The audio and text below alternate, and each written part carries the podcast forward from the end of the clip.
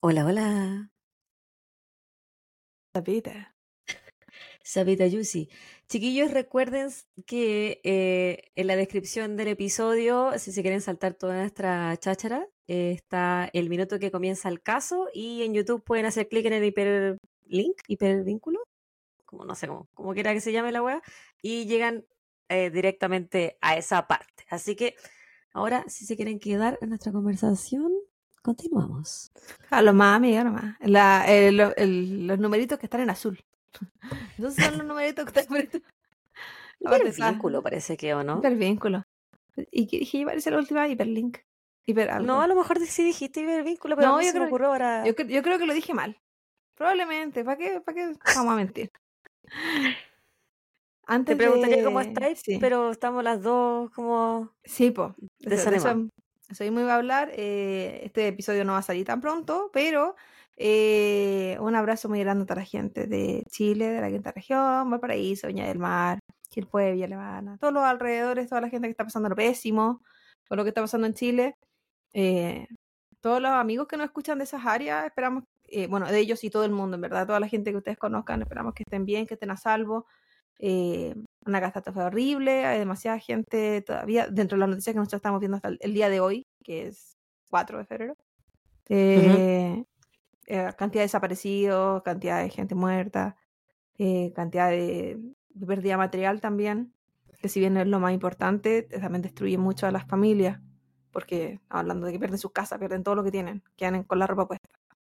Y no Así estamos que- hablando, en la mayoría de los cerros, no estamos hablando de gente que tenga los recursos para llegar y comprarse No. o arrendar otro lugar, es gente que con mucho esfuerzo ha tenido sus casitas, incluso había gente con que tenía negocios de abarrotes en sus casas, entonces fue de doble pérdida para ellos y eh, no, weón, terrible, terrible, a mí me, me llegó mucho al corazón el tema del jardín botánico, que se, que se quemara por completo, lo encontré tan terrible porque es un lugar tan bonito eh, tan importante de, de tanta historia en, en lo que es Viña, eh, eh, Quilpué, un- eh, tantos recuerdos que tengo también, tantos carretes. Ahí era Sí, eh, eh, muy, muy, muy terrible, muchas muy, ter- especies muy terrible. Por, sí, mucha, es que hay muchas plantas. Bueno, si alguno solamente fue alguna vez al jardín botánico a recorrer, también había parte histórica.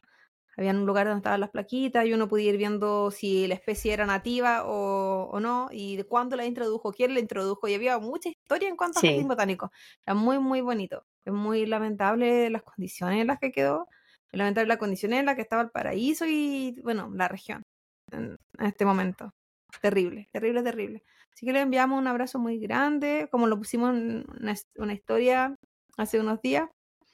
Eh, cualquier cosa que necesiten, que podamos difundir, que podamos hacer nosotros a la distancia, en verdad no es mucho, pero eh, que nos digan en Instagram está abierto si es que necesitan publicar algo, si es que están buscando a alguien o no sé, lo que sea que necesitan. Así que eso, chiquillos, les mandamos un abrazo muy grande a todos y eh, a sus familias también. No sé qué más agregar, po, de, de esta parte inicial del capítulo, es que como la siento como muy mm, lúgubre. Sí, entre cosas eh, buenas que han pasado, los que han seguido el caso de. Estamos con las noticias. Entre cosas buenas que han pasado de, la, am, de los que han seguido el caso de Juntos por Nachito, como. Si es que no Hoy yo iba a decir lo mismo. Sí, pues no, creo que nunca mencionamos que sí No. había al final ganado la demanda a FONASA y que, bueno, la contrademanda, y que al final le tiene, iba a recibir el medicamento, han estado esperando, pero Nachito había estado en UCI. Y este, la, la otra parte positiva, salió, le dieron el alta, está en su casa, entonces ahora está en las mejores condiciones, nuevamente dispuesto y listo a la espera del medicamento que esperemos llegue más temprano que tarde. Se supone que es este mes. Ojalá, ojalá, ojalá. Ojalá. Así que buenas noticias por ese lado también. Eh, otras cositas bonitas que han pasado es que nosotros nos vimos en persona y nos chupeteamos los cuerpos. No mucho porque estuviste ocupada. Fue una eh, en ocupa, en, en calidad, no en cantidad. Una chupetilla profunda más que cuantiosa. Qué weona. Eh, sí, Sí, pues la Javita vino, celebramos cumpleaños de la Bendy, hicimos unos paseitos cortos, locos. Eh, yo estaba en clase, así que tampoco pudimos hacer mucho en ciertos horarios. Y eh, estábamos semi muertos también, a tempranas horas. Porque hay que decir, sí, pues, los chiquillos estaban igual cansados, yo más cansada. Estábamos todos cansados. Tú estabas igual- durmiendo en esos papos, weón. Que no, iba a estar que no iba a estar cansado. Porque hay que decir que la bendicioncita era una maldicioncita. Eh, la niña de tres años, más peor portada de Mm. el este-oeste de Estados Unidos, porque aquí estamos en los viajes y no, Sí. no dan ganas de salir ni a la esquina. No es, la, esa pe- no es la más peor portada, pero digamos que se portó bien tampoco. Eh, la, la chica tenía, era demandante. Estuvo nominada por convivencia. Sí, eh, Diario, fue la nominación Sí. diaria por convivencia. En Sí. algún momento eh, luchó, sí, luchó con mi mamá, que también estuvo nominada, pero pero eh, Jiménez iba salvando. La chica tuvo show artístico a salvarse, pero al final hu- hubo días que estuvo eliminada. No sabemos cómo reingresó, no sabemos quién la reingresó. Me da risa la Claudia porque puta que reta a su mamá, weón. No le tiene paciencia, no le tiene paciencia. Tengo- Pobre no, la- señora, que ella abre la boca y la Claudia le grita. No, le grito. Le discuto. Ay, se Pero sí. con tu mamá. Yo la retaba a la Claudia y decía, no, le, no trate hacia tu mamá. Y que no todos tenemos te- el lujo de vivir con nuestras mamás. ¿Qué te decía yo? ¡Qué lujo! Me decía. Me decía, no te rías y no la defiendas.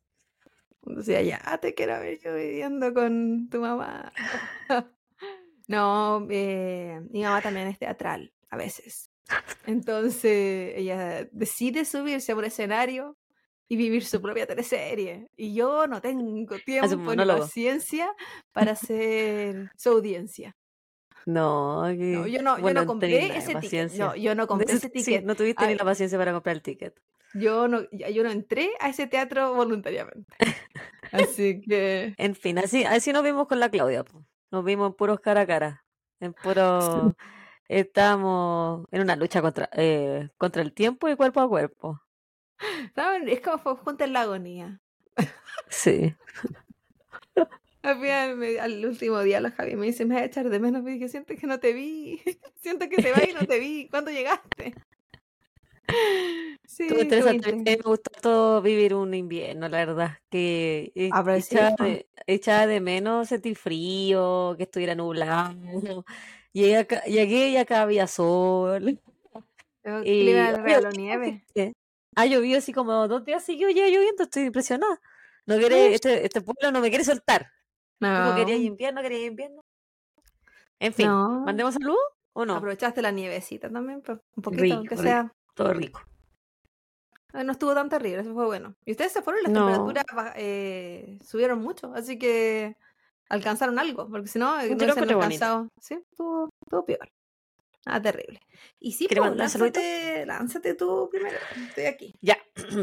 Mi primer saludo va para Hey Marley Hey, que nos comentó en el reel que subimos de El asesino del zodiaco.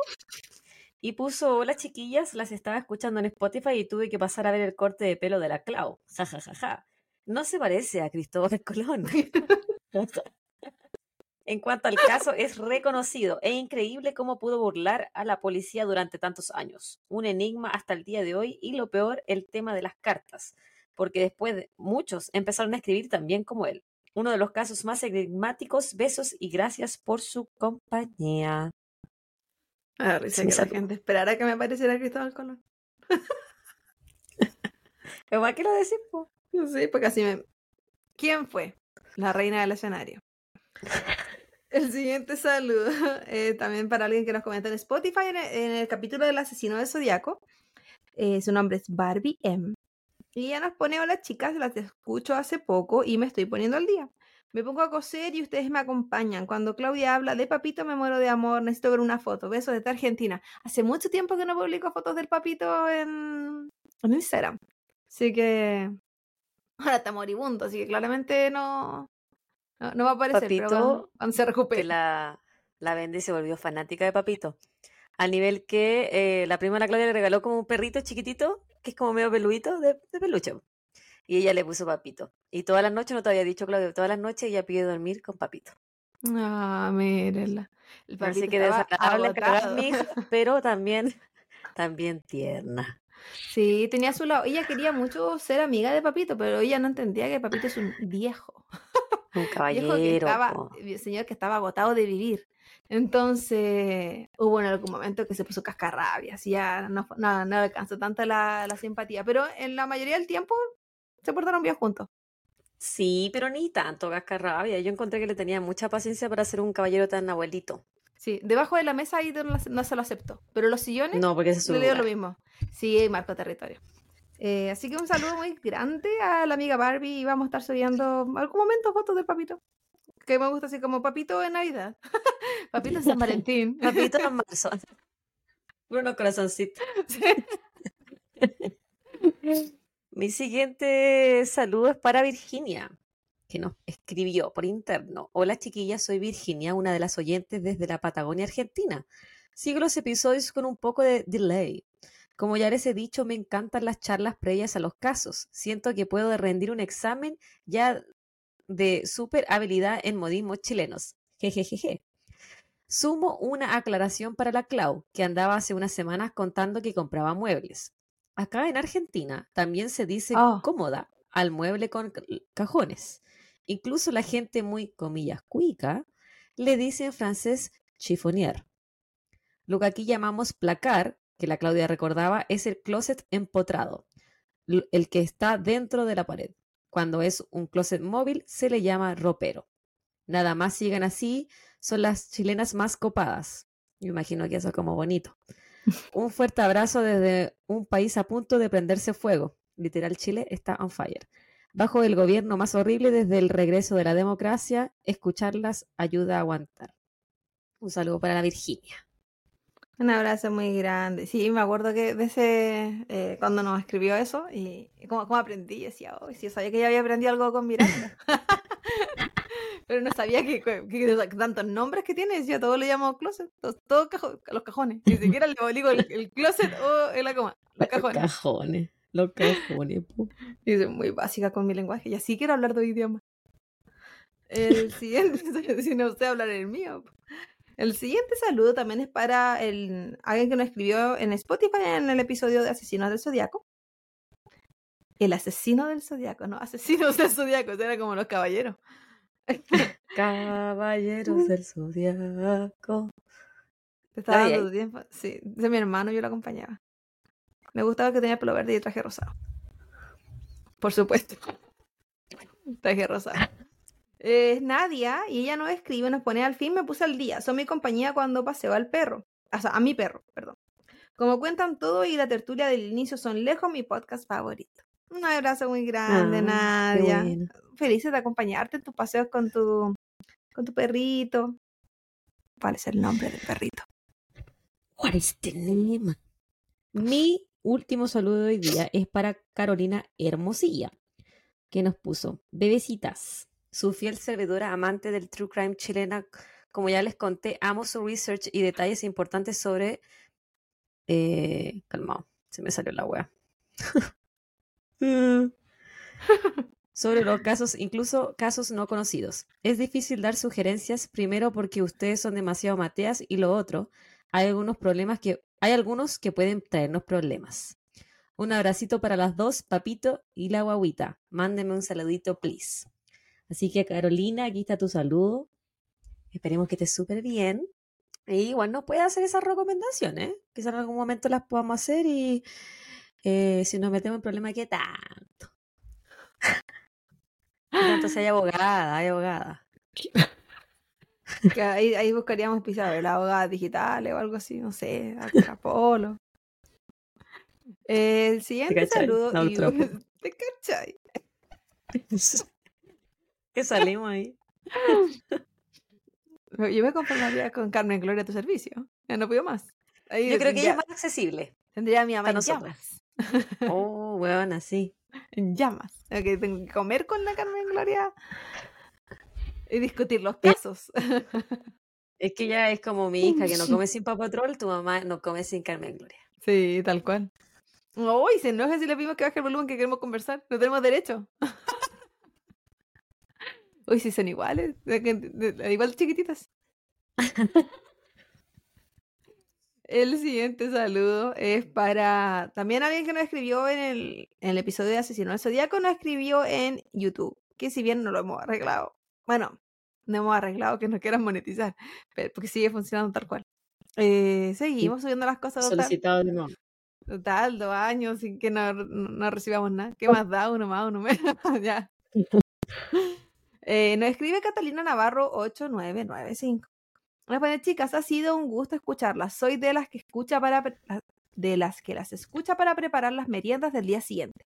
Y también lo último que escucho antes de dormir, entre comillas, para relajarme. Siempre me ha llamado la atención. Siempre me ha llamado la atención las historias de crímenes y conocer las historias tanto de víctimas como de victimarios me permite entender un poco el extraño comportamiento humano. Gracias por ser tan mateas con los casos. Saludos desde la Florida, Chile. No Gringolandia. Jaja. Pero Clau, tu pelo se ve hermoso. La verdad es que casi ni se me veía el pelo, pero gracias, gracias. Gracias. gracias. Gracias. Gracias es la que se me ve ahora que no tengo pelo que me cubre. Este, la, verdad cuello. Se, la verdad es que se me ve pura cabeza. Y yo soy cabezona, entonces siento que me veo más cara, se me, se me ve más la cara que antes. Antes había un pelo frondoso que hacía que mi cara se viera pseudo pequeña, pseudo, porque con esta cantidad de mejillas es imposible. Pero eh, gracias, gracias por la, bueno, las bonitas palabras, que me digan que no me parezca que estaba Colón, sigue siendo un halago. ¿A qué dijiste que... te parecía a Edna? Oh, de, lo increíble. Sí, siento que soy igual. Pero es que aquí en el podcast los, los chicos no ven con lentes porque yo me los saco para que no se vea el reflejo. Estoy con los lentes de contacto. Pero yo uso lentes, normalmente los ópticos 99% del tiempo. 99.9% del tiempo.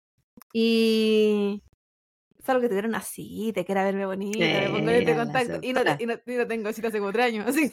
Entenderán que no, no uso mucho.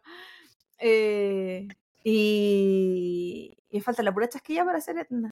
Porque el, el, pelo, eh, cuando se seca al natural, me queda el mismo casco. Así que me, me, veo, pero hermosa. Todo lo que siempre soñé. ya. ¿Y tu bebita está lista y dispuesta? Estoy lista y dispuesta. Ya, pues. Me toca a mí, ¿cierto? Ah. ¿Te cachai? La Claudia preguntando ayer. ¿Te toca a ti, cierto? Sí, oh, me toca a mí. Que si no, este... si no lo ponemos. Eh, este es mi último caso de esta temporada, pues, guaguita. Y como al final de temporada anterior discutimos asesinos en serie, hoy no será diferente. Y una vez más nos descantaremos por lo clásico en True Crime estadounidense. Entre la década de los 80 y 90, el estado de Washington se vio marcado por la desaparición y muerte de decenas de adolescentes y mujeres jóvenes. Un prolífero asesino que se cree mató a más de 70 mujeres se convertiría en uno de los asesinos en serie más reconocidos del país. Esta es la historia de la vida de una vez más un hombre que parecía ser un padre y esposo común y corriente, pero que en realidad era un sádico asesino que gozaba ahorcando a sus víctimas para luego abandonarlas en el conocido Río Verde. Más conocido como The Green River Killer, Gary Ridgway se mantuvo en completa impunidad hasta principios de los 2000, cuando finalmente, gracias a los avances tecnológicos, la policía pudo dar con su verdadera identidad. ¿Lo conocía de Green River Killer? Yo no sé para qué te pregunto esta wea. Sí, la respuesta siempre es no. Es que te gusta gastar saliva. Porque obviamente Oye, yo no, conozco a no nadie. Dijimos que, no dijimos que estábamos tomando. Oh, bueno, yo estaba tomando té porque ya me lo tomé. ¿Y ¿Tu bebita? Yo estoy tomando, me compré un rosé, Bubbles, Dark Horse, está bien rico, fíjate. Vino en lata, porque así soy. No hay nada con hueas de botella, no, no, no, no, en lata. Moderna. Uy, mira, si me tomo esta lata completa es la mitad de una botella. Uh, te me cura. Qué raro. Qué raro es mí. Gary Leon Ridgway nació el 18 de febrero de 1949 en Salt Lake City, Utah.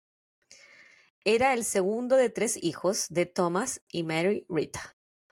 A temprana edad, su familia se mudó de Utah a Seatac, Washington, donde vivía en un barrio llamado McMicken Heights, conocido por la alta población de trabajadoras sexuales.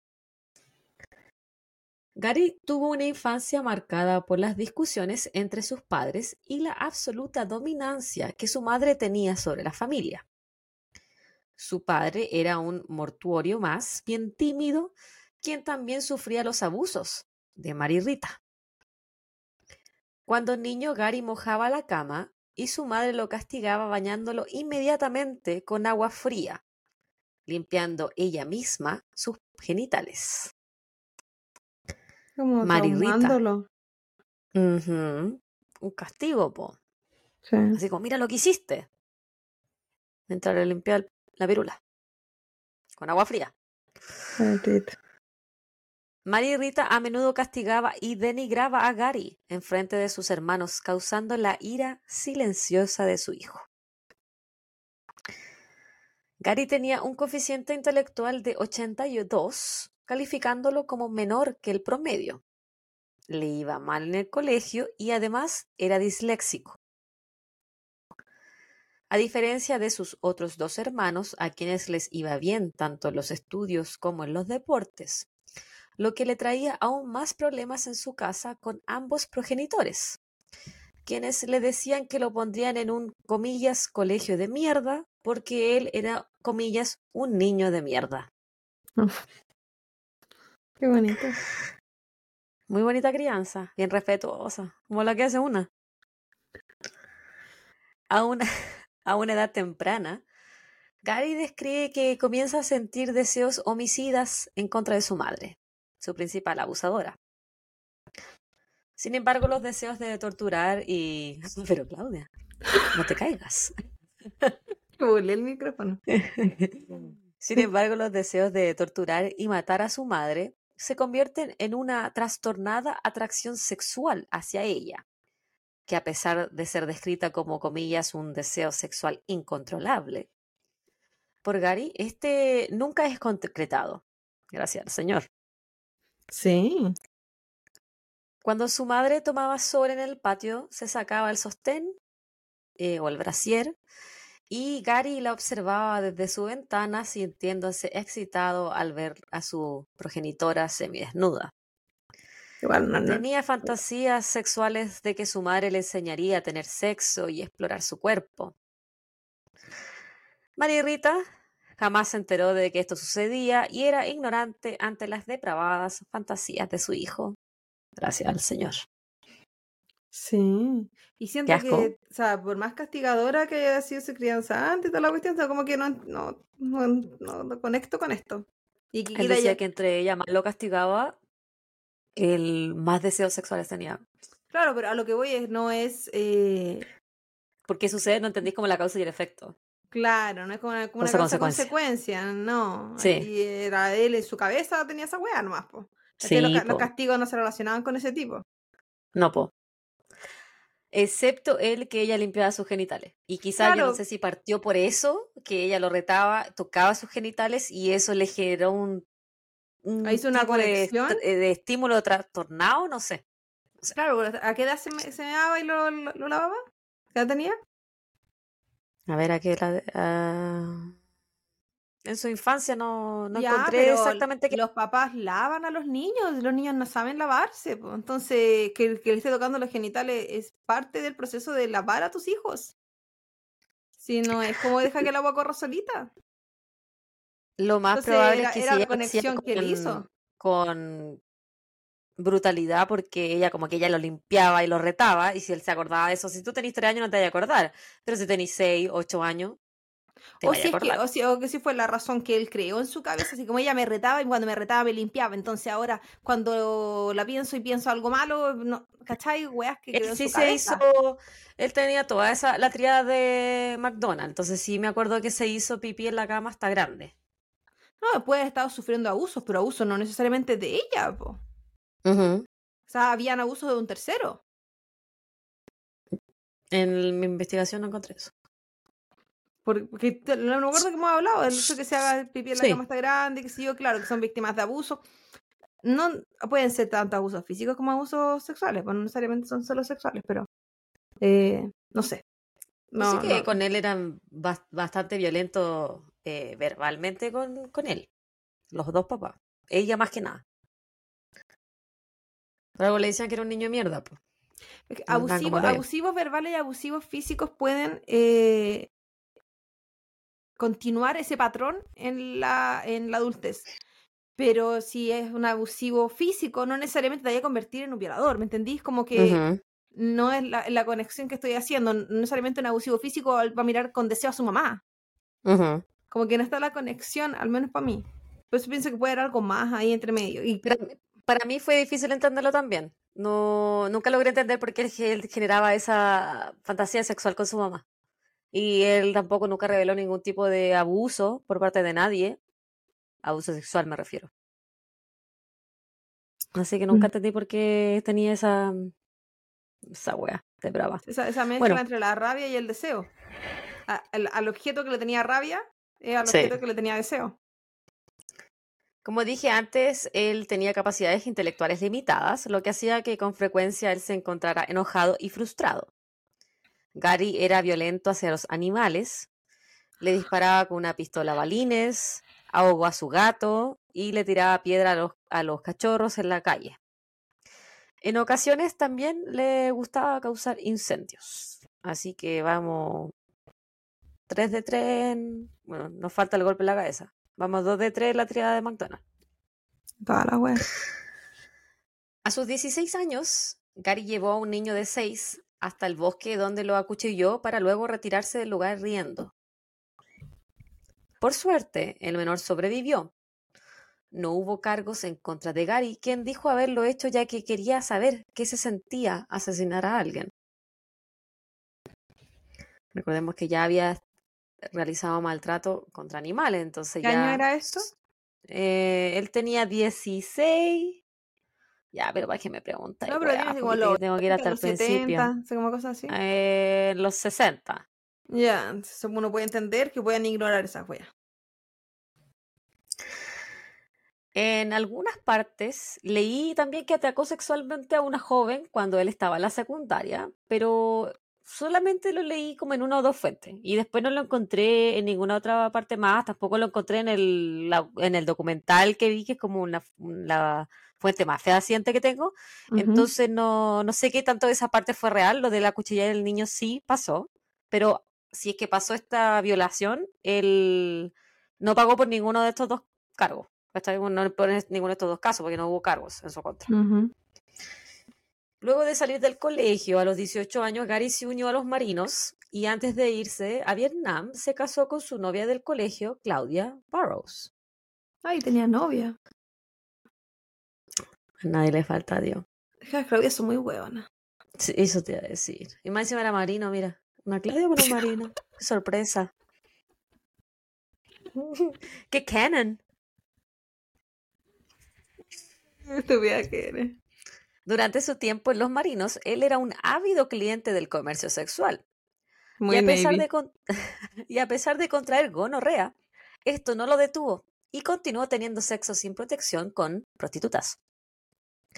El matrimonio entre Gary y Claudia duró menos que un año, menos de un año, menos de un, que bueno, un canasto, y fue marcado por la distancia e infidelidades de ambas partes. Ya no lo espero. No, bueno, que es que esta, ge- esta gente que se casa tan, tan temprano en la vida y después se va, qué, qué loca la gente. Muy, muy de la época casarse a los 18. Sí, pues, con el, y muy de con el novio que tuviste en high school, qué sé yo. Ujú. Porque no hay más mundo después de high school, parece. Que tiene que ver con las distancias, pues. Entonces, eh, como sobre todo si se iban a embarcar en algún servicio militar, eh, se iban. Entonces, por eso se casaban, porque era una forma de, de atarse. Muy románticamente. Una vez que Gary volvió a Estados Unidos, conoció a Marsha Winslow, con quien se casó en 1973. El primer y único hijo de la pareja, Matthew, nació en el 75. Durante su matrimonio con Marsha, Gary se volvió un fanático religioso. Visitaba casas para dar sermones bíblicos y atraer a nuevas personas a la iglesia a la cual pertenecía. Gary leía la Biblia en voz alta, tanto en su casa como en su lugar de trabajo. Le insistía a su esposa que siguiera todas las estrictas enseñanzas del pastor. Y durante los sermones del pastor, Gary a menudo lloraba sosteniendo la Biblia cerca de su pecho. Muy por mi culpa, por mi culpa. Mm, sí, muy apasionado con su creencia. Marsha dijo que su matrimonio con Gary estuvo marcado por las peticiones de su marido por tener relaciones sexuales en la vía pública o en lugares inapropiados, a menudo cerca de áreas boscosas o carreteras, donde años más tarde Gary cometería sus crímenes. Según Marsha y otras ex parejas de Ridgway, él tenía un apetito sexual insaciable. A menudo les solicitaba tener relaciones varias veces al día. A pesar de su fanatismo religioso, Gary continuaba contratando los servicios de distintas trabajadoras sexuales. Y una vez más, su matrimonio se caía a pedazos por culpa de sus múltiples infidelidades. Permiso. Ah, no, ¿No le transmitió ninguna enfermedad a su esposa? No, fíjate. ¿El chico gonorrea? El chico de lago, no. A fines de la década de los 70, Marsha se sometió a una cirugía de bypass gástrico y bajó una gran cantidad de peso. Dado su cambio físico, varios hombres la comenzaron a encontrar atractiva, lo que llevó a la pareja a tener problemas de celos. Marcia estaba cansada de la relación que Gary tenía con su madre. Mary Rita controlaba los gastos de la pareja, y a pesar de que Gary ya era un hombre mayor y estaba casado, ella aún le compraba la ropa a su hijo.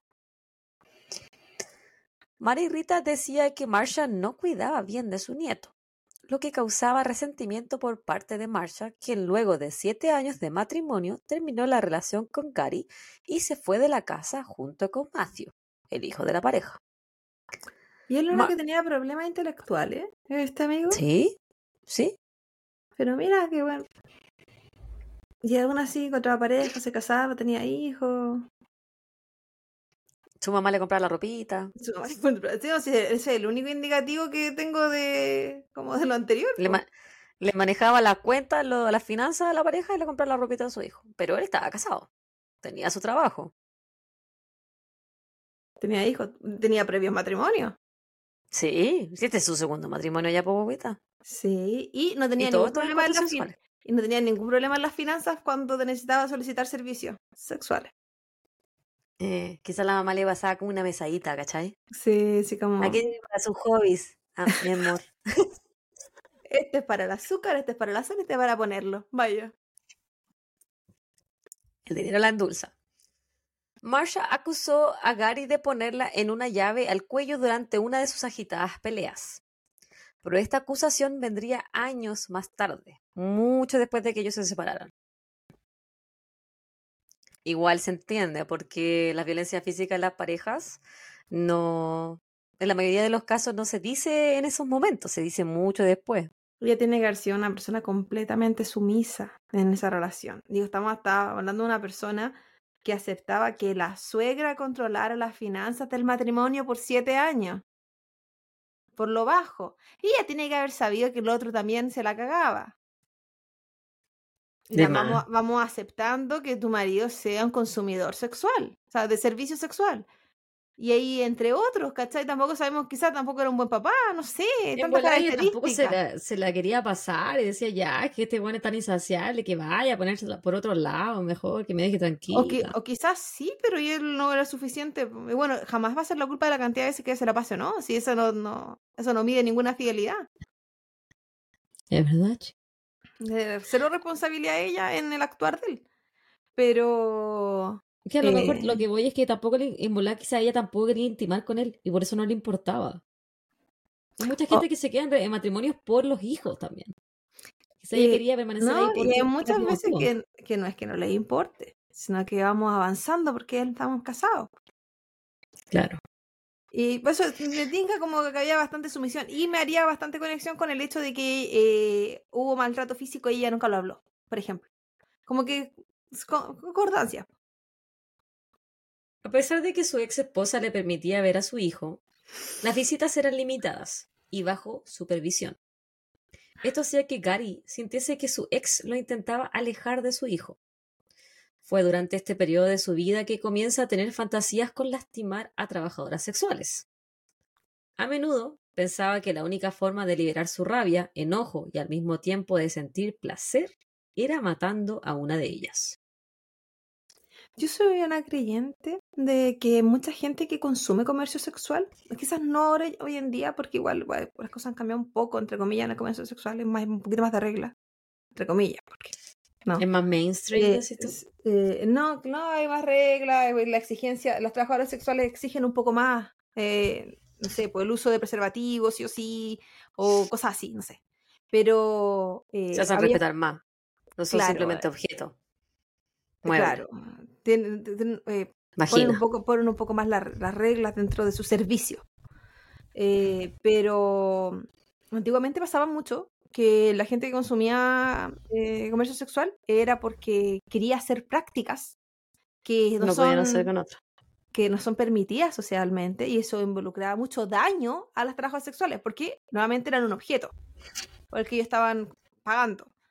Entonces, que él les quisiera hacer daño no quiere decir que él no les estuviera haciendo daño desde antes progresivamente. Vamos moviendo los límites nomás de cómo estamos ejerciendo la sexualidad con las trabajadoras sexuales.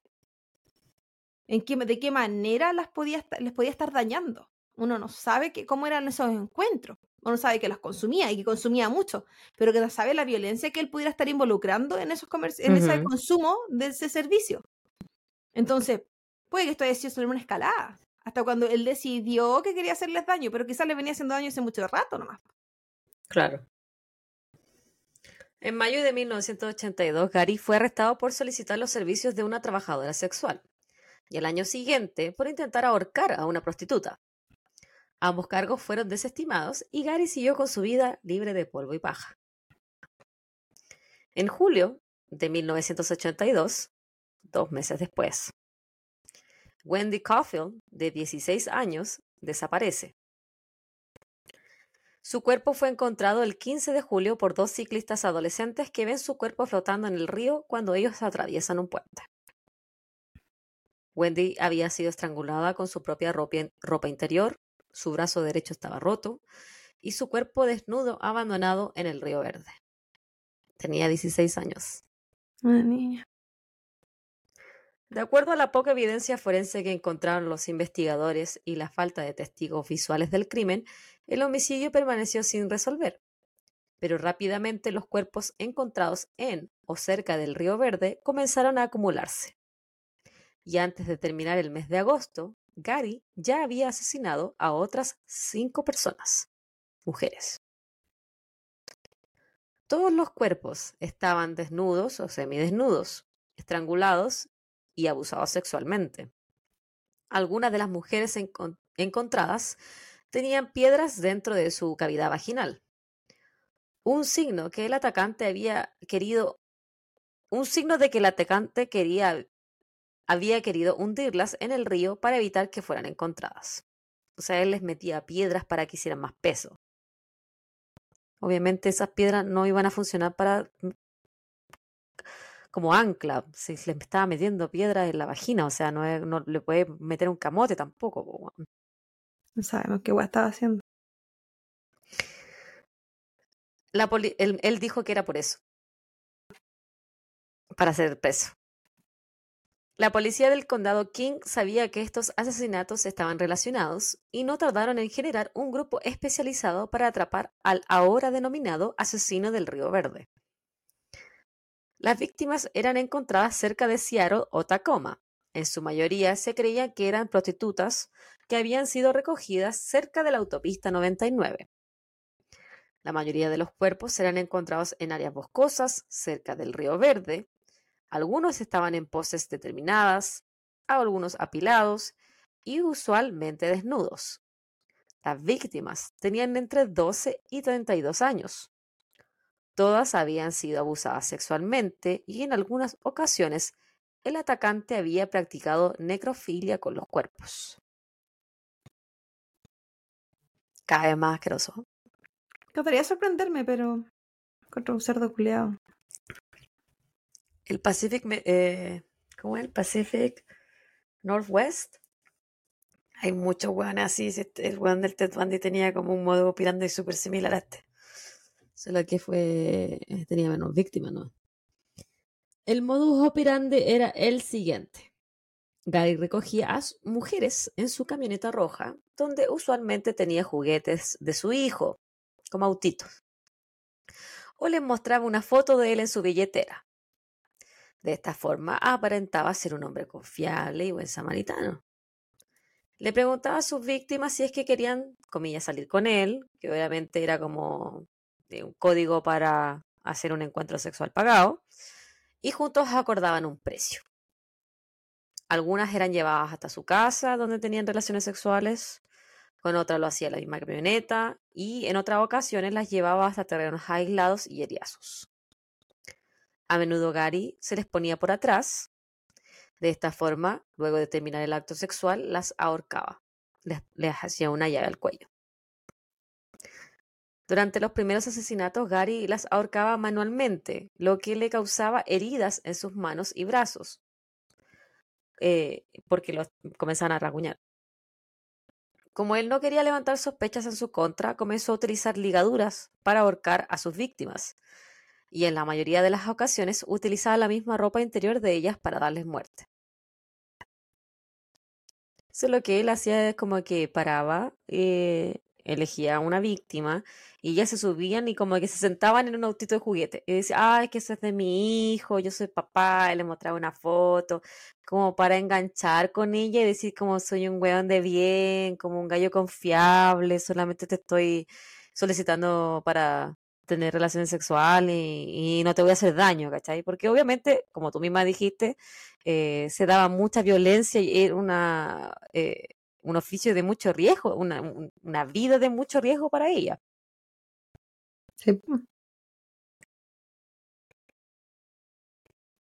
Complicado. Otra cosa. Bueno, yo creo que es también el no querer o dar como sospecha o qué sé yo, era presentarse en todo este como personaje. Quizás con historia de atrás, pues, no sé. Estos huevones que van a generar, eh, recurren a servicios sexuales, tienen una historia detrás casi justificando lo que están haciendo. Otra cosa que él aprendió luego de los primeros asesinatos era pedirle a sus víctimas que pasaran a un servicentro al baño para orinar y limpiar sus genitales. Gary quería que ellas tuviesen la vejiga vacía para cuando fuesen ahorcadas por él no se orinaran. Y eso lo aprendió luego de sus primeros asesinatos. Iba tomando nota. Luego, Luego de asesinar a sus víctimas, Gary conducía hasta zonas aisladas o basurales boscosos donde las abandonaba, que generalmente eran cerca del río Verde. Dado el creciente número de víctimas y mujeres desaparecidas, la policía solicitó la ayuda del FBI para que les prepararan un perfil psicológico y así poder facilitar la identificación del atacante. Sin embargo, el perfil que le dieron fue de un hombre blanco, alrededor de 30 años, solitario y que lo más probable que viviera con su madre. Otro dato que les dieron es que era probable que el sospechoso tratara de inmiscuirse en la investigación de una u otra forma. Es ahí cuando aparece el personaje de Melvin Foster y le llama la atención a los investigadores. Melvin, de 43 años, era un conductor de taxi conocedor, taxi, conocedor del área donde las chicas eran recogidas por el atacante. El mismo Melvin le dijo a las autoridades que conocía a varias de las víctimas y que incluso las había llevado en su taxi en más de una ocasión. En septiembre de 1982 fue el propio Melvin quien llamó a los investigadores para entregar la información de su conocimiento sobre el caso. Melvin tenía antecedentes por hurto de auto y había pasado un tiempo en prisión y era una persona bastante, bastante extraña. Como que le gustaba la televisión, le gustaba la fama, entre comillas. Eh, y era, era raro, Era raro. Está lleno de gente rara. Melvin, quien además solía manejar por la misma carretera donde las víctimas habían sido encontradas, lo que lo hacía más sospechoso. Y la policía no tardó en hacer de Melvin su principal sospechoso. Y durante los dos meses, durante dos meses lo vigilan 24/7 allanan su casa dos veces tomando muestras de sangre, saliva e instalan una cámara de vigilancia secreta dentro de su casa. Además le realizan el test de polígrafo, el cual él falla. Pero Melvin no se quedaría callado ni tranquilo y hablaba con los medios de comunicación constantemente, negando por completo su participación en los asesinatos. Melvin daba entrevistas diciendo que él no era el asesino y que ojalá él supiera quién es el asesino para que la policía abandonara todo este circo y gasto de dinero en su contra. Según Melvin, él tenía una personalidad nerviosa, lo que le haría imposible pasar el test del polígrafo. Lo que tiene mucha razón, porque el test del polígrafo es una persona que puede controlar sus impulsos y signos vitales y que entre más te creas tu mentira mejor, por algo ya no se utiliza en muchos casos. Pero en esa época, que estamos hablando era casi que la ADN y la wea, pues. sí, era lo que tenían, Sin embargo, la policía hizo caso omiso de las justificaciones que daba Melvin y se siguieron enfocando en él. Tampoco le hicieron caso al FBI cuando les indicaron que Melvin no era su hombre. A pesar de que los, de los esfuerzos de la policía por seguir a Melvin Foster, los asesinatos, por supuesto, no se detuvieron.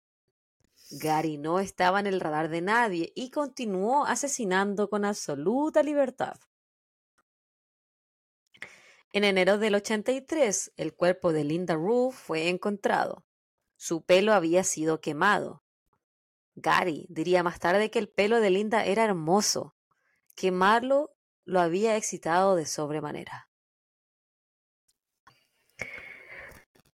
Desde marzo, desde marzo a abril de, de ese año se reportó la desaparición de seis mujeres más. Una de ellas era Marie Melbourne, de 18 años. Ella había sido recogida en una camioneta roja y la última persona en verla fue su novio. Él la ve subirse a esta camioneta y los sigue, pero los pierde en el trayecto. Al darse cuenta de que su novia está desaparecida, se comunica con las autoridades, lo que, se comienzan a buscar en los alrededores de donde el novio de Marie perdió de vista a la camioneta. Ella ejercía el comercio sexual y el, el novio, que lo más probable que haya sido su proxeneta también, eh, la vio subirse a una camioneta que él no reconocía y que se rumoreaba era una camioneta roja que donde se subían las mujeres que desaparecían después. Por eso decide seguirla. Y cuando las pierde de vista, él se comunica con la policía. Ahí las autoridades se encuentran dicho vehículo y se dan cuenta que le pertenece a Gary Richway. Un sargento es enviado hasta la casa de Gary. Esta persona lo conocía personalmente ya que habían ido al colegio juntos.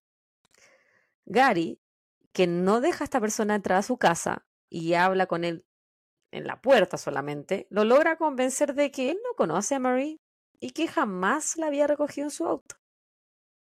El policía, weón, como, como perro nuevo, le cree y no, y no continúa investigando. Ni siquiera hace la mague de entrar. Por lo tanto, Mary pertenece como una persona desaparecida.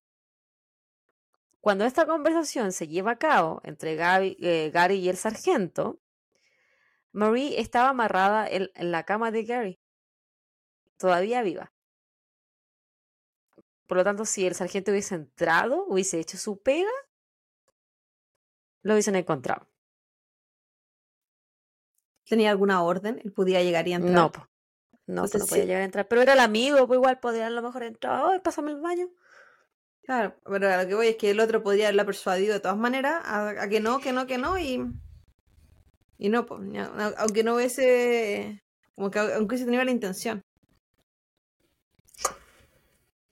Para noviembre de 1983, la policía ya tenía 11 cuerpos de mujeres confirmados y al menos 23 desaparecidas. Una de las víctimas recuperadas ese mes fue Mary Meehan, de 18 años de edad, quien además tenía 8 meses de embarazo. Todas las víctimas eran encontradas en los alrededores de la carretera Pacific Highway, una carretera conocida por el comercio sexual que ahí se ejercía. En mayo de 1984, Gary le ofreció a la policía información sobre el caso. Dada la conexión que éste tenía con trabajadoras sexuales, le realizaron un polígrafo, el cual él pudo pasar sin problemas. Nuevamente Gary se escapa de la posibilidad de ser sospechoso y a estas alturas su número de víctimas ya sumaba 42. En 1985, los asesinatos cesan y comienzan los rumores de que el asesino puede estar muerto o en la cárcel. Sin embargo, lo que había sucedido era que Gary ese año conoció a quien sería su tercera esposa, Judith Mawson, en una reunión para padres solteros, una especie de baile cerca de la misma autopista donde había recogido y asesinado a decenas de mujeres. Gary tenía 36 años y Judith 41. Fue un amor rápido y apasionado. Judith sentía que había ganado la lotería. Gary era gentil, respetuoso y responsable. Todo lo que Judith siempre había querido en una pareja. Cari describía a Judith como la mujer perfecta y el amor de su vida. La trataba como a una reina. Al poco tiempo de comenzar a salir, ella se va a vivir a la casa de, con Cari y sin saberlo duerme sobre la misma cama en la cual más de 30 mujeres habían sido asesinadas. Según el propio Gary, esta nueva realidad lo mantenía despierto de noche, se sentía horrible al saber de que su amada dormía en la misma cama donde él había cometido decenas de asesinatos. Lo que no lo detuvo en todo caso. Permiso, un sorbito. La hidratación es importante, bebita. Así. Permiso, otro vaso.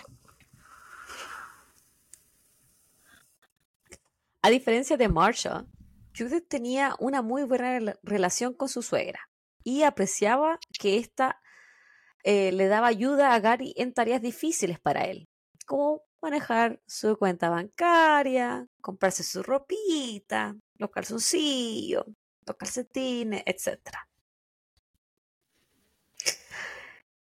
En el 86 reportan avistamientos de una camioneta color rojo relacionada con más de una desaparición. Kimberly Nelson, de 21 años, había sido había sido vista subirse a esta camioneta por Paige Miley, una de sus amigas.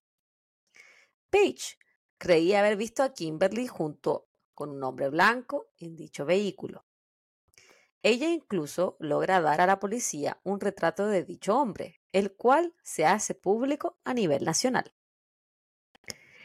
Sin embargo, sería otra trabajadora sexual la que daría una importantísima pista a la policía. Rebecca Gard había logrado escapar de un intento de asesinato por parte de uno de sus clientes. Rebeca había tenido relaciones sexuales pagadas con este hombre, quien intentó estrangularla. Ella logró morderlo y ambos se enfrascaron en una pelea física. El sujeto que había intentado estrangularla manualmente cuando aún tenía sus pantalones a nivel de sus tobillos, por lo que no pudo sostener a Rebeca y ella logra escapar. Gracias a este dato, la policía comenzó a investigar a hombres con pasados criminales ligados a la solicitación de comercio sexual. Y además tenían este retrato hablado de las otras chiquillas. Gary Richway, recordemos, había sido arrestado en mayo del 82 y su foto se encontraba en los registros policiales. Su fotografía fue seleccionada tanto por Rebecca Gard como por Paige Miley y la policía al fin pone a Gary bajo vigilancia constante. Fin, weón. Al fin, pues, weón, y ya. Un poco. Solo un poco. Gary se acercaba mucho al perfil que manejaba los investigadores. Manejaba usualmente por la carretera Pacífico Sur, tenía una camioneta roja y a menudo manejaba a baja velocidad en lugares donde había comercio sexual casi como buscando su propia víctima o su propia o su, nuevo encuentro, no su propia, su, su próxima. Sin embargo, no había evidencia concreta que lo pudiese atar con los asesinatos, más allá de que reconocieran personas, lo que los retratos hablados y la foto y que la, la, la casi víctima, más, más de eso, nadie lo había visto matar a nadie. Entonces lo que hacen ellos es que en, abril del 97 se consiguen una orden de allanamiento y proceden a investigar la casa de Gary. Al mismo tiempo que esto sucedía, dos policías van hasta el lugar de trabajo de Judith, que trabajaba en una guardería, y la cuestionan sobre su pareja. Le empiezan a preguntar, bueno. Y ella, por supuesto, dice que no, que es un, un hombre santo, muy religioso, excelente pareja, muy romántico, que tiene que ser un error, bla, bla, bla. La policía busca en la casa de Gary cualquier cosa que lo pueda unir a los asesinatos. Joya de sus víctimas, ropa, algún recuerdo. Es típico que estos asesinos en serie se, eh, llevan sus trofeos. No encuentran nada, absolutamente nada. Así, pero recolectan huellas digitales de Gary. Saliva, muestras de pelo. En esa época todavía no tienen ADN. Sin embargo, los investigadores hacen un gran trabajo y guardan todo esto como evidencia. Y ellos obviamente estaban buscando así como una prenda de ropa, algún anillo, un collar. Cualquier cosa que lo ayude a atarse, pero como por ejemplo en el BTK, porque tenía recuerdito. A pesar de sus esfuerzos, no logran encontrar nada, ni en su casa, ni en su auto, ni en su trabajo. Y es por esto que el nombre de Gary no es revelado públicamente. Y algunos miembros del grupo investigativo del Río Verde se rehusan a creer que Gary es el asesino en serie que llevan años buscando. Está limpio, este Sí, pues dicen, no, este weón no puede ser, ¿cachai? Tiene como una pega estable, está casado, no, no entra de esto de, dentro de este perfil que el FBI nos dio religioso. Porque el FBI le había dicho es un hombre soltero, que vive con la mamá, que es como inadecuado socialmente. Y este weón, por más inadecuado que sea, por más eh, rezago intelectual que tenga, sigue siendo un hombre funcionante, que está casado, que es religioso, que tiene una pega, que tiene la misma pega que hace muchos años. ¿Cachai? Entonces como que no, no, no me cabe él. Se lo dicen todo gallo. Una vez que Gary es descartado por la policía por falta de pruebas, él continúa matando libremente, aunque en menor cantidad.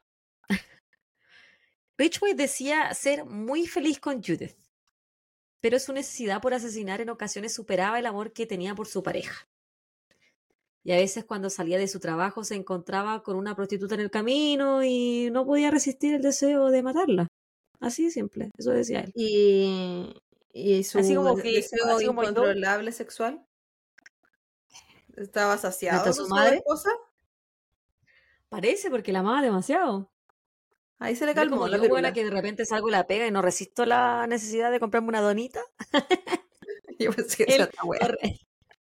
¿Qué te quiero decir? Yo estaba hablando del apetito sexual del weón, pues decir que yo cuando salgo de la pega y no resisto, yo dije, ¿qué iba a contar esta weón? No, yo decía, yo necesito comprarme una buena, una hueá dulcecita. Él no resistía Contrataron los servicios de una prostituta. A mí me pasa cuando estoy en la pega que siempre tengo ganas en mi cabeza porque no lo cumplo. Bueno, sí lo cumplo. ¿De prostitutas? Juego, una enferma. De comer papas fritas, como salir de la pega e ir a comer papas fritas. Mm, Como que me da muchas ganas, así como que lo planeo. ¿Papas fritas fritas o papas fritas chip? Eh, papas fritas, fritas. que, bueno, cla- eh, casi con nada, pues hay que no las frío. Pero, Claro. pero esa. Rico. Qué rico. Lo, lo bueno es que salgo tan tarde que esa weá me, me detiene un poco. Gary seguía adelante con su vida. Y a pesar de que en su trabajo le decían Green River Gary, la gente la verdad no sospechaba de él. Bueno, la wea cruel. Green River Gary. Riéndote de que sí, así una serie suelto. La wea desubicado. Sí. Bueno, nadie sospechaba de él, mucho menos Judith, quien creía que Gary había sido víctima de identidad equivocada. La pareja decide casarse en el patio de la casa de uno de sus vecinos en una ceremonia íntima. Para Judith, este era un día perfecto. Su vida estaba completa y ella era tremendamente feliz junto al amor de su vida. En el documental que yo vi hablaba una vecina de ellos, que se casa, ellos se casan, no sé si era en el patio de, su casa o en el patio de la casa de de los vecinos, que vi el documental hace rato, y decían, no, es que ellos eran muy piola. Ellos eran una pareja muy tierna, él la amaba demasiado, entonces todos como, como barrio, como vecindario nos unimos para armarle su matrimonio, y que fueran felices, pusimos la él- torta. Él dijo que la amaba mucho, entonces probablemente él sí, Sí. vivía su vida como una, un hombre que estaba muy enamorado. Ahora, él tenía una doble vida. Sí, que eso no lo detenía, pues, weona. Claro, pues. Como yo con las donas. Entonces, entonces, claro, para la gente, huevona, que- para la gente que los conoce, eh, es así, pero por detrás era otra cosa. Ay, si pasa hasta en la Sí, vida po. de uno, en casos menos terribles. Como el de mi colega que la otra vez. claro, o, o- claro, como el de tu colega, o, pero acaso un poco directamente yo, eh, que todo el mundo decía, oye, pero si se quiere tanto, siempre anda diciendo la Claudita aquí, la Claudita allá. Y loca, yo tenía don cachos, po. Entonces, claro, para la gente que nos rodeaba y que no era, que no veía esa parte, yo misma incluida, era como, es, es- es- es como, esto es imposible que esté pasando, po. Es que hay gente que es muy buena teniendo esa doble cara, po. Sí. Impresionante cómo lo pueden lograr. Sí. Cómo y- pueden y ahí mismo donde- desasociarse. Sí, yo eternamente sorprendía de- y sin entender a la gente que logra hacer eso. Los admiro un poco, pero no tanto como en, de buena Pero no los envidias. No, es que no sé cómo lo hacen. Y al final Yo soy demasiado un- honesta. uno después queda podría. con problemas mentales porque que- ¿cómo confiáis? Si, ¿Cuál es la realidad? ¿Cuál es la realidad? ¿Fuiste tú tonta en no darte cuenta o en verdad era muy bueno? ¿Cachai? En 1990 se concluye la investigación y grupo especializado del asesinato del Río Verde. Y este se desmantela.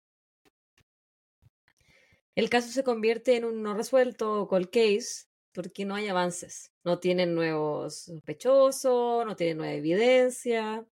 Y si es que hay nuevas víctimas, ellos lo desconocen porque el terreno es tan grande. Es tan difícil entrar. Estamos hablando de terrenos boscosos al lado de un río. ¿Cachai? Donde si tú no vayas a hacer hiking, no vayas a investigar realmente ese cuerpo, no, nunca los vayas a encontrar. Esa es la wea. Estamos hablando de bosques eternos. Piensen el sur de Chile. En el 2001 habían pasado 14 años de inactividad en el caso. Y gracias a los avances del ADN, los investigadores deciden comparar muestras de semen encontrados en alguna de las víctimas. Principalmente utilizaron semen encontrado en la vulva de las mujeres que tenían piedras dentro de su cavidad vaginal, ya que el ADN ahí había quedado como atrapado, por así decirlo. Claro. El ADN de su atacante pudo ser recuperado de sus cuerpos y deciden compararlos con el ADN de Gary, su, el entonces, hace 14 años, principal sospechoso. Eh, Gary, a sus 52 años, es finalmente identificado como el asesino en serie que tanto están buscando. Y es arrestado un viernes en la tarde al salir de su turno en la compañía de camiones donde llevaba trabajando más de 30 años. Gary Nice, negaba. eh, ser la persona que trabaja siendo... ¿Con él? No, bueno. La persona que trabaja... eh, ¿Cómo se llama esta weá? Que acá en Chile, en Chile es el servicio médico legal, pero son lo- los, los que hacen la autopsia. Y yo sé que Ya. reciben cuerpos en muchas, muchas, muchas condiciones, pero yo creo que esta El weá coroner. Mm, que eh, la se dice persona que tiene que está encargada de ir sacándole las piedras a estas personas, de ir, yo me lo imagino como el, el ir entendiendo cómo alguien fue capaz de hacerle esto a otra persona, ¿cachai? Porque esto es un ejemplo, pero ¿hay cuántos casos así de terribles? A que yo no sé cómo pueden dormir. Que no, tienen empatía, po. son psicópatas. Ok. No, los hueones que trabajan ahí. Yo no sé cómo Ah. pueden dormir.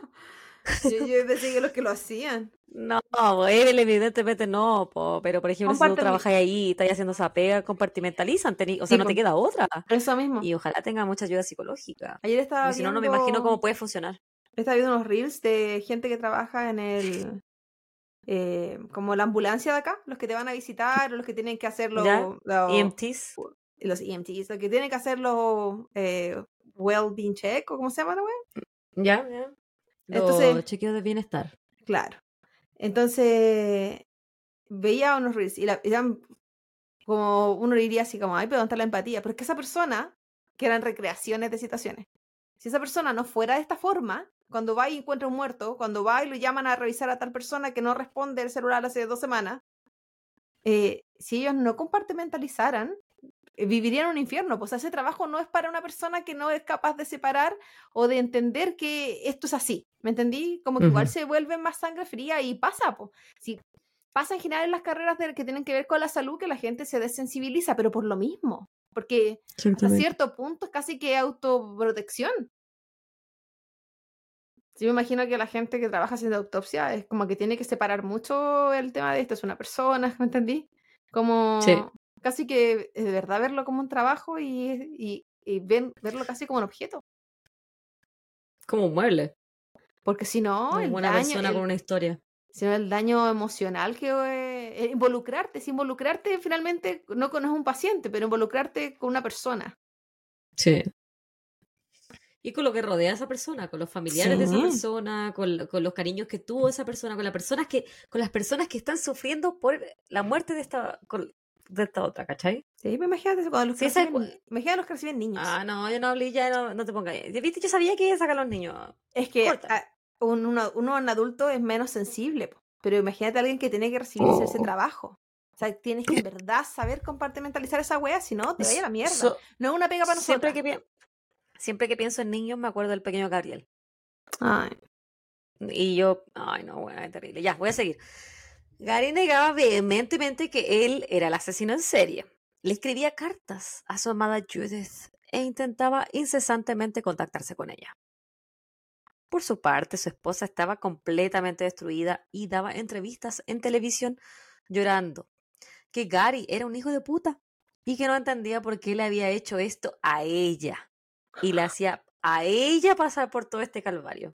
Yo de- cuando veía esa entrevista decía, pero weona, si no te lo hizo a ti, mató gente, decenas de personas. Tú solo fuiste la engañada por él, agradece que no te mató. O sea, tú viviste una doble vida, pero finalmente no eres la víctima principal. Sí, es una víctima, de, algún- de una u otra forma. de una pero- otra forma. Pero no eres la principal, amiga. No. Amiga. Amiga pues, Judy, bájate del pony. son- Esta gente. Pocos meses luego del arresto de su marido, Judith pidió el divorcio y se mantuvo alejada de la prensa. Nunca más se volvió con- a contactar con Gary. Está bien, bien por ella.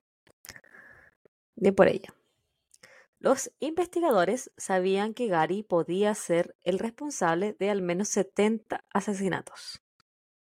Y sabiendo la gran cantidad de mujeres cuyos cuerpos aún no podían encontrar, deciden hacer un trato con Gary. Sus confesiones y ayuda en encontrar los cuerpos de sus víctimas a cambio de que ellos no solicitaran la pena de muerte. Solo cadena perpetua. ¿Cachai? Te salvas de la muerte si tú nos dices dónde están los cuerpos y, y dónde hay nuevos cuerpos. Porque nosotros sabemos que estas personas están muertas. O sea, sabemos que 70 personas están muertas, pero tenemos X cantidad de gente que está desaparecida. 70, pues huevona. Él accede y le muestran fotos de las posibles víctimas. Él la identifica, dice quiénes son, dónde están y cómo las asesinó. También los lleva a unos sórdidos paseos a sus vertederos. Allí, el asesino del Río Grande los, Grande los ayuda a encontrar a más de sus ya numerosas víctimas. Durante estos paseos fue evidente para los investigadores que Gary atesoraba a sus víctimas, visitaba los lugares donde las dejaba y a menudo practicaba la necrofilia con ellas. Atesoraba, siento que una palabra que no. Es que él como que se como que de cierta forma él decía como que le tenía cariño a los cuerpos. Que ganas que alguien no me tenga cariño de esa forma, weona. Y ellos decían, los investigadores, eh, decían que él se notaba que se excitaba, no quizá no así como con una erección, pero que se excitaba al hablar de las cosas que había hecho, Como de, emoci- de al- emoción. de- se emocionaba.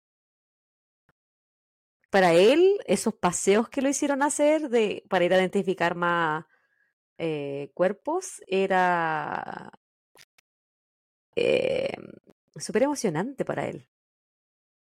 Estaba revelando. Bueno, mira lo que hice. ahí estaba revelando su tesoro, así como lo estaba su tesoro, claro. Claro, Su tesoro escondido. claro. Que finalmente podía hablar públicamente. Que tanto lo ocultó, que era solo de él. Y ahora podía mostrarlo. Sí. Mira lo que hice. Estaba. En diciembre del 2003 se lleva a cabo la audiencia de sentencia en contra de Gary. Se le imputan 49 cargos de homicidio, y aunque Gary había confesado al menos 70, solo pudieron comprobar 49. Sin embargo, los investigadores creen que este número puede alcanzar fácilmente los tres dígitos. Durante esta sentencia, el juez les permite a los familiares de las víctimas dar sus testimonios de impacto y hablarle directamente a Gary. Mientras él escucha los crudos relatos de estas personas, llora evidentemente afectado por su actuar. Lo que no significa que... O sea, ya, ¿qué tanto que lloráis después de que eh, han pasado décadas, weón, de que mataste decenas de personas, que tú llorís, me importa una gallampa igual, po. Tal cual. Tus lágrimas no significan nada. Mm. Es como, ay, pobrecito el Gary, mató 70 personas, quizás 100. Pena, pona por él. Me cagando.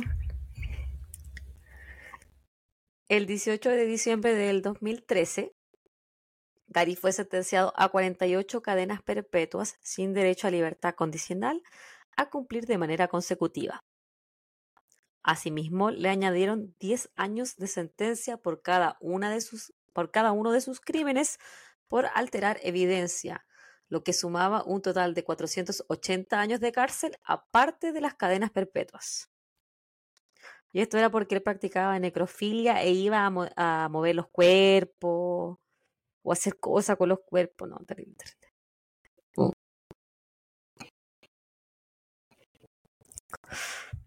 Hasta el día de hoy, Gary Leon Ridgway cumple cadena perpetua sin derecho a libertad condicional en el recinto penitenciario del estado de Washington en Walla Walla.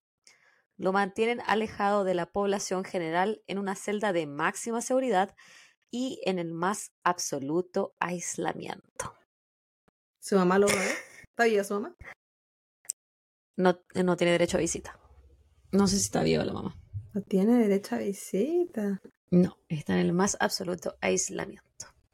¿Tiene derecho a sol? Y wow. Lo más probable es que sí, por una hora de sol.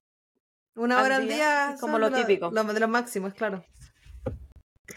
Y esa bobita es mi último caso de esta temporada y esta es mi, mi copita del día de hoy. Ese es el caso de el asesino del Río Verde, Gary Ridgway.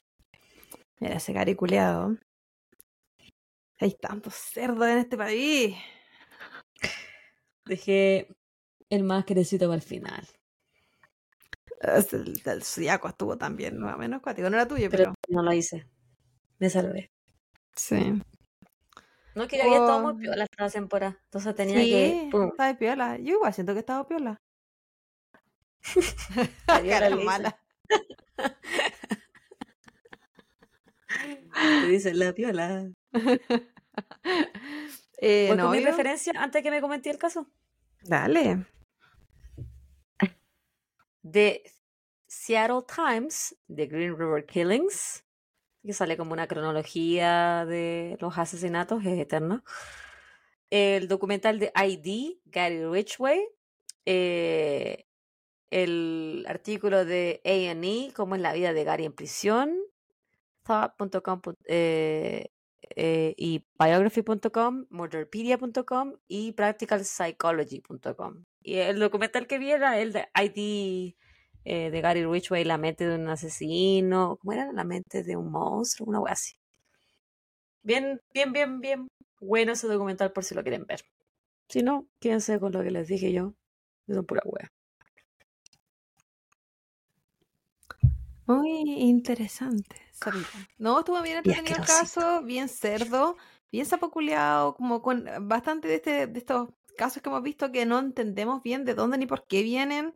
Eh, se intenta buscar O como sea, sí, porque lo castigaban, weón. Imagínate lo que queda en María una. No, no. No. Bueno, no- nunca nos pasó con él, pero eh, no se entiende mucho. Probablemente aquí ahí había más problemas mentales de los que uno puede visualizar. Aparte, que yo lo encuentro bastante. Toda esta gente que puede tener doble vida, yo la encuentro bastante inteligente. Siento que una, tienes que tener una capacidad para separar tu vida en dos y una capacidad para mentir, una, como que no se te enrede Y la sobre todo él, que ya tenía un coeficiente intelectual bajo, Por eso, con doble vida y todo, weona. yo, no- yo si es que él la tiene bajo, yo que tengo cero. Entonces, no, no, no, no le creo tanto. O sea, hoy no puedo mantener mis finanzas, pero puedo mantener dos vidas, matar gente, ocultarla, escaparme de mi vida normal e ir a violar cuerpos que maté antes. Digo que no, no, como que no tiene mucho sentido que en verdad Ay, no no me puedo comprar mi ropita. Claro, no, y no me sé, no me sé mi talla. Es como, pero sé, sé, sé lo que puedo hacer con toda esta gente, sé horario, momento, historias que tengo que inventarle para que confíen en mí. No, poco creíble. Se sabe. Qué bueno que está preso, qué bueno que está sin contacto con el mundo, porque lo único que sabría es hacer daño eh, a todo el mundo, incluso a las personas que él dijo más amar, porque si tanto amaba a su última esposa, se hubiese hecho que se hubiese detenido y jamás se detuvo. Entonces estaba más enfermo que cualquier cosa en su vida. Sí. De qué es la enfermedad, siento que por más eh, que la mamá lo retaba, lo denigraba, siento que ninguna de esas cosas era justificación como para al menos, no sé, Hubiésemos entendido que hubiese habido un, un impulso más violento, pero como sus impulsos eran sexuales, ahí es donde yo pierdo Sí. la, la correlación de la historia. Porque la violencia que él tenía contra los animales, desde, desde temprana edad, querer intentar hacer cosas a, otros, como cuando intentó acuchillar porque quería saber qué era lo que se sentía matar a alguien. Todas esas weas no son normales, ¿cachai? Sí. Nadie siente esa wea así Ya como, es- oh, que hoy día... orgánica día- acá de tu cerebro. Hoy día me levanté con ganas de saber qué se siente matar a alguien. Es como, ¿no? Onda, hoy día no me- yo no me levanto ni con ganas de levantarme. O sea, como, ¿qué estamos hablando? que ya tengáis esos impulsos de mierda es como. No, no, normal, no justificado. Y menos sus impulsos sexuales. Su adicción sexual, además. Y violencia y todo lo que él ejercía. Qué sé yo, quizás el tema de que hubiese tanta dominancia de parte de su mamá hacía que él sintiera que él necesitaba dominar a otros seres. Es por eso que ejercía el comercio sexual, porque ahí tenía total control al ser él el que estaba pagando por eso. No Claro. sé. Pero. Y que hubiese mujeres que se casaran con él también. ¿O era demasiado buen actor o qué? Mujeres que sabían Claudias. que él no podía. No, pues bueno, yo no podía estar con un weón que, que, que yo sé que él no se puede poner la se ropa. llamaba Claudia, pues. Sí, no, es que la primera, la primera no sabía, ella no sabía que estaba metiendo. Ella duró poquito, esa Claudia salió de Mm. ahí. Pero la, el saber, el ¿La estar Judy? consciente que tu marido, le, mamá, le compra la ropa. Y que no te moleste, po, weón. Que no te cause ruido.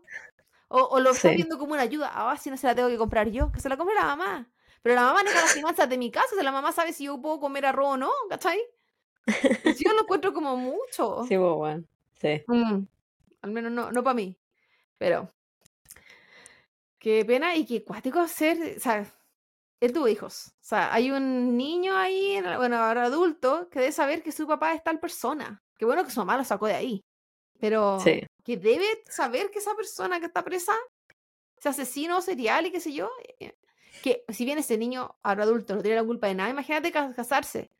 Y que yo esté saliendo con ella, Javi, ¿sabes qué? Estoy saliendo con alguien que me confesó que el papá Qué es miedo. este asesino serial. Pero no lo conoció Qué porque no miedo porque- contacto. Pero ese ni Pero uno igual se cuestionaría, hay un, pero uno se cuestionaría, ¿hay un componente genético? ¿Hay alguna enfermedad aquí familiar que uno no conoce? ¿Cachai? Como que uno le daría miedo igual, po. Y esa persona también carga con un peso que no debería, po. Así como él no puede enojarse porque lo van a tildar de violento, no puede, ¿me entendí? Sí. Eh, cargan con un peso. Pobre, pobre cabro adulto, ojalá no haya cargado con ese peso en su vida, quién sabe. Ojalá que no. Estuvo interesante, interesante tu caso de final de temporada. Y con esto nos queda solo un caso más, chiquillo. Eh, quedé al debe con uno, quedé debiendo el de el LGTB esta Ujú. temporada, porque la, nos, cort- nos cortamos un poco antes. Pero... ¿Y qué tanto? ¿Qué? ¿Qué tanto así somos? Así que quedé debiendo eso, lo, lo pago en la siguiente temporada probablemente, que será para Navidad, algo así. Eh,